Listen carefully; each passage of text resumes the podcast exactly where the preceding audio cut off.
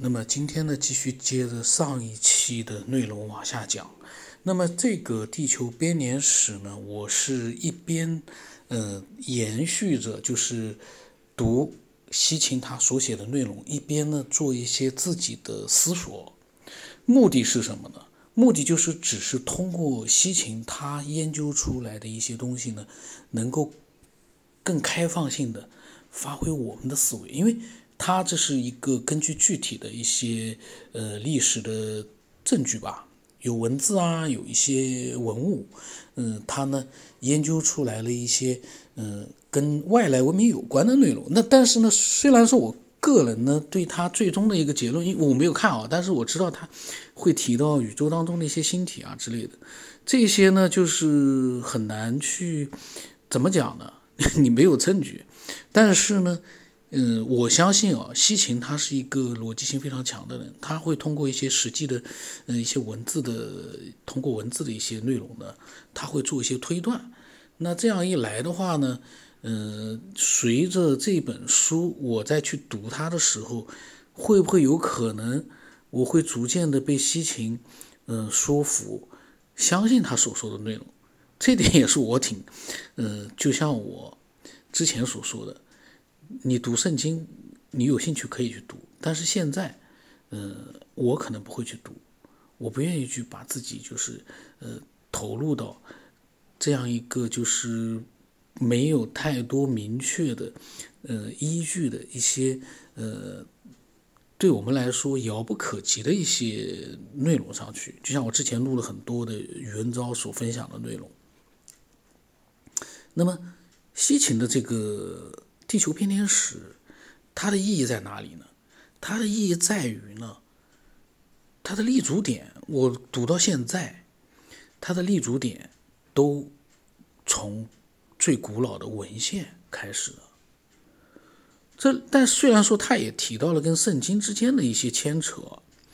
嗯，让我恍然之间啊，我觉得，哎呀，这个人是不是一个基督？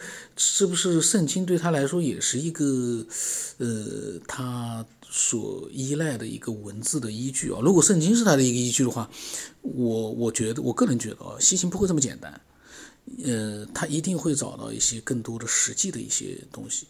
你他所说的现在所说的文字依据，那都是发现的文物上面的一些文字记载。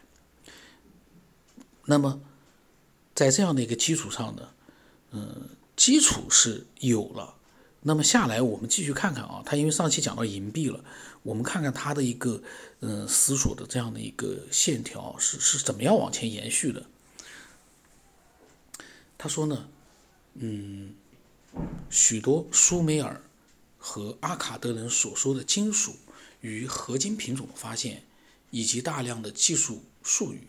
都再一次表明，古代美索不达米亚的冶金学已经达到了一个很高的层次。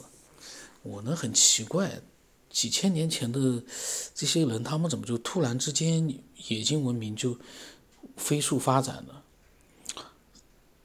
我不知道听的人会不会也有这样的一个疑惑。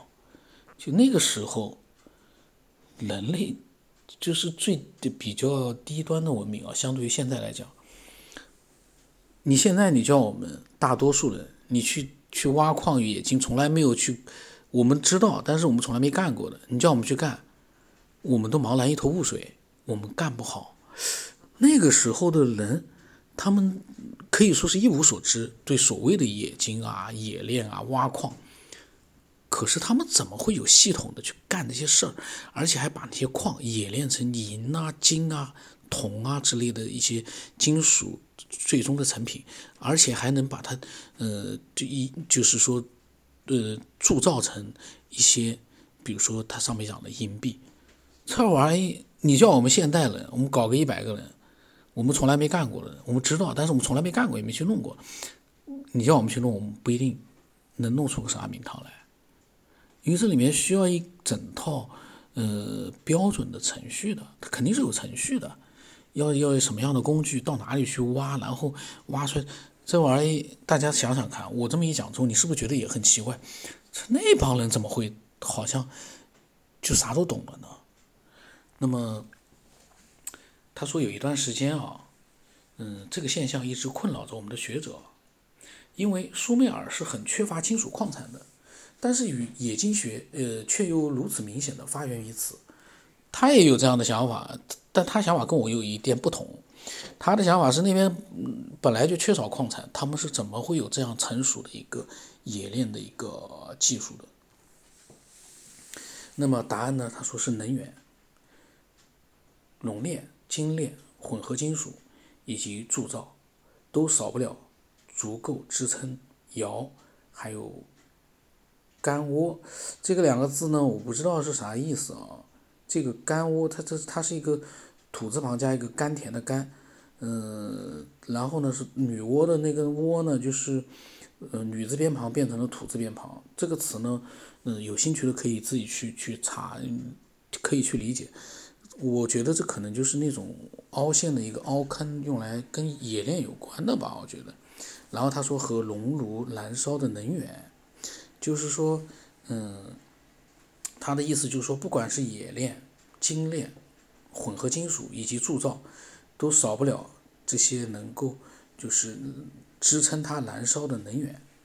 嗯，美索不达米亚也许是缺少金属矿产，但是却有着大量的能源矿产，所以金属矿呢是能够被运送到这种能源矿区来的。就像很多文献中所说的那样，金属是从很远的地方运输过来的，促使美索不达米亚登上技术巅峰的能源是沥青和柏油。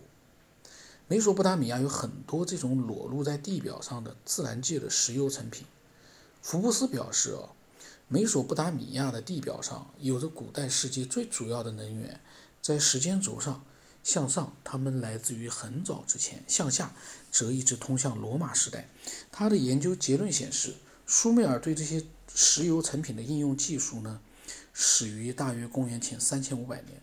的确，苏美尔时代对这些物品的知识和属性的掌握，比以后的很多文明，呃，都要强得多。那么，苏美尔将这些石油成品应用的十分广泛，不仅把它们当作能源，也用它们修路。这种建材能够防水、填补漏洞、上漆，作为粘合剂也很好成型。考古学家在对古代乌尔的搜寻中发现，他被埋葬在一个被当地阿拉伯人称作沥青堆的土堆下。福布斯认为，苏美尔语言当中的术语衍生出很多变种的词汇，并且散布在美索不达米亚各地。确实。在阿卡德语、希伯来语、埃及语、科普特语、希腊语、拉丁语和梵语中呢，对应沥青和石油成品的词汇，都很容易在苏美尔语中找到词源。嗯，他就提到了个例子，就是表示石油最常见的一个词，那么它是由嗯苏美尔语里面的一个意思，就是突然燃烧的石头转变而来的。他呢，对，因为他对文字研究的非常的深入嘛，所以他对不同的语言当中的一些呃词源，嗯，都能够在苏美尔语中找到呢。这个应该是准确无，应该是确实是这样的。就像有很多词汇，大家会发现哦，不同的一个语种，它好像有点类似。那么这个就存在一个问题，本来很多人就在疑惑的就是，那这个词怎么会大家都这么讲？不。古代他们在不同的区域，好像也没有接触过，怎么会这样子？会有一些疑惑。那么，嗯，西秦呢，它是从不同的语言当中也找到了这样的一些，呃，就是各种词汇在苏美尔语中的词源。就像刚才说的那个例子啊，石油最常见的就是就是那个突然燃烧的石头，这样一个苏美尔语转变过来的。那么他说，当然呢，苏美尔人对石油成品的应用也是基于较为先进的化学技术的。我们能够断定，苏美尔人拥有很高程度的知识水平，不仅因为他们使用了大量的颜料和油漆以及玻璃制造，还因为他们能用宝石制作出惊人的工艺品。这个呢，又让我感觉很好奇，他们这些嗯比较早期的人类文明哦。他们是怎么发现这样的一些冶炼啊？包括他所说的用宝石做工艺品，因为这些都是需要非常复杂的工序的。你现代人你突然没有人去传授你，你都不会去做。那么那个时候对整个世界茫然一无所知的文明，他们是怎么会呃研究出、发现出这样的一些工序？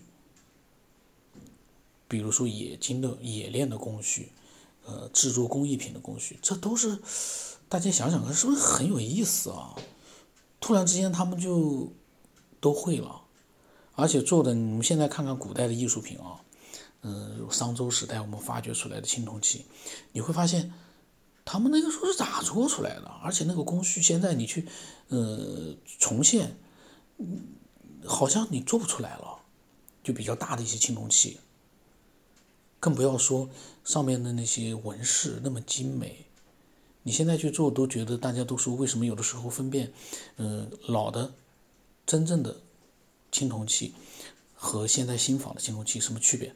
现在的就做出来就感觉很死板，过去的那些纹饰复杂，确实呢，嗯，又让人觉得呢很有，嗯，怎么讲呢，生命力，呃，很有艺术性，很奇怪吧？就是现在反而不如几千年前的人。你唯一的解释，哎呀，这个东西我觉得啊，这谜团确实是太多了。